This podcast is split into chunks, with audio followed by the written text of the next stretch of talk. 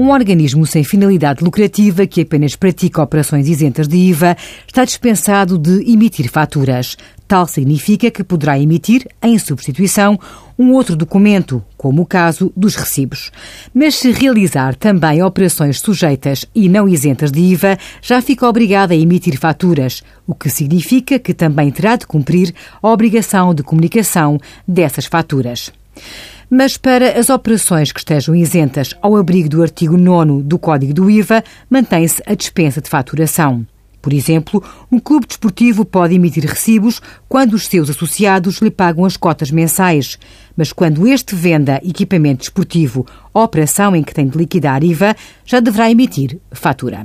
Envie as suas dúvidas para conselhofiscal.tsf.occ.pt.